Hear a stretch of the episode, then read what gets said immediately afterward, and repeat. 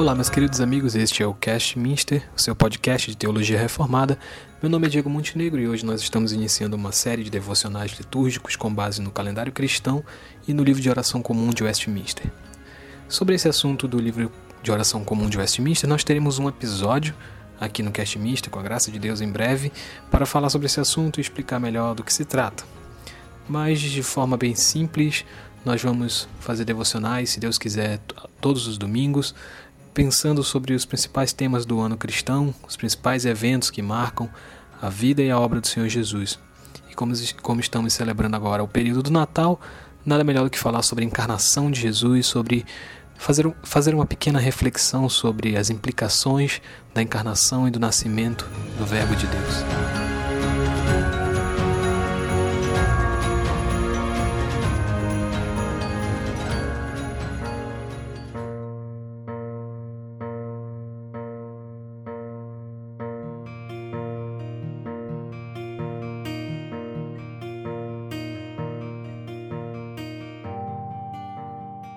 Iniciemos então, irmãos, esse devocional invocando ao Senhor com o Salmo 98 e o seu primeiro versículo, que diz: Cantem ao Senhor um novo cântico, pois ele fez coisas maravilhosas, a sua mão direita e o seu braço santo lhe deram a vitória. É o que respondemos também com o Salmo 89, verso 18, que diz: Sim, Senhor, tu és o nosso escudo, ó Santo de Israel. Tu és o nosso Rei.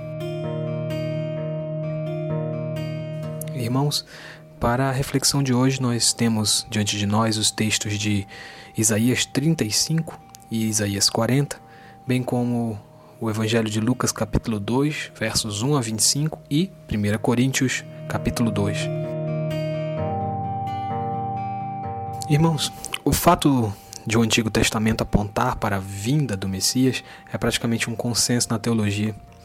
Ainda assim, o reconhecimento de Jesus como sendo o Messias está longe de ser algo óbvio. O Novo Testamento lança luz sobre diversos acontecimentos da vida do Senhor Jesus, estabelecendo a ligação com as profecias do Antigo Testamento. O próprio Jesus, falando aos discípulos no caminho de Emaús, falou de si a partir do Antigo Testamento. Quando lemos textos como Isaías 35, falando sobre o impacto da vinda do Senhor, é muito fácil identificar que o que o profeta profetizou aconteceu de forma muito clara durante a primeira vinda do Senhor Jesus Cristo. Cegos viram, coxos andaram e mudos falaram, e os fracos foram fortalecidos. A própria criação regozija com a presença do Messias, afinal, ele é seu Senhor também. Por isso o mar lhe obedece a voz. Assim, quando João Batista apareceu no deserto pregando arrependimento e anunciando quem viria após ele como sendo maior do que ele, deveria ser óbvio o eco de Isaías 40, da voz do que clama no deserto, preparando o caminho para o Messias. Ainda assim não foi óbvio. Jesus veio para os seus, em cumprimento às Escrituras, mas os seus sequer o receberam. Seu nascimento cumpre uma série de profecias sobre uma virgem, sobre Belém, sobre a linhagem de Davi, sobre uma fuga para o Egito e tudo mais.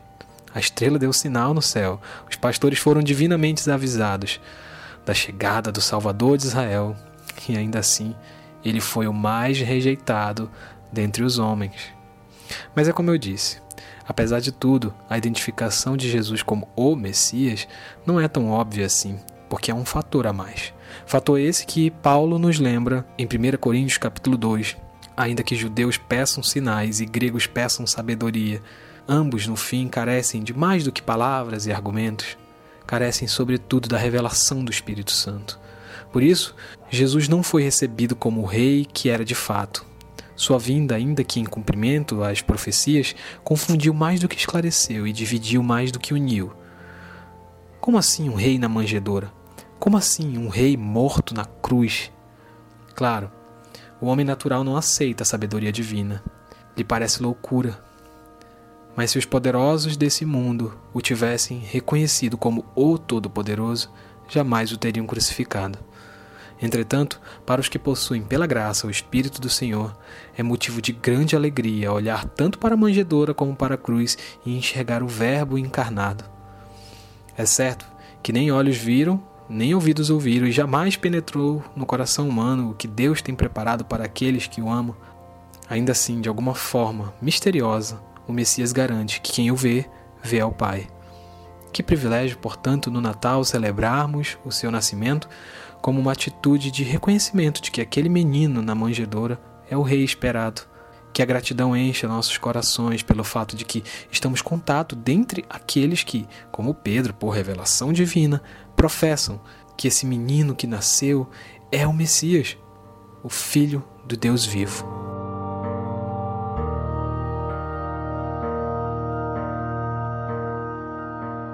Em atitude de oração, então, irmãos, finalizamos esse breve devocional orando ao Pai. Todo-Poderoso Deus, cujo unigênito Filho apareceu em nossa natureza, nascido de mulher e feito sobre a lei. Concede, nós te pedimos, que assim como ele foi feito externamente como nós, que possamos ser renovados interiormente conforme a imagem dele, por meio do mesmo Jesus Cristo, nosso Senhor. Amém.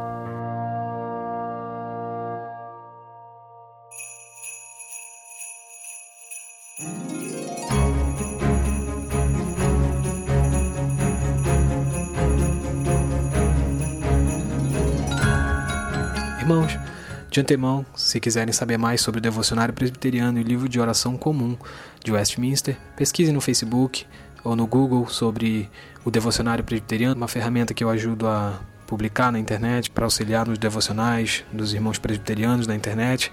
Então, espero que vocês se interessem e que tenham curtido esse breve devocional.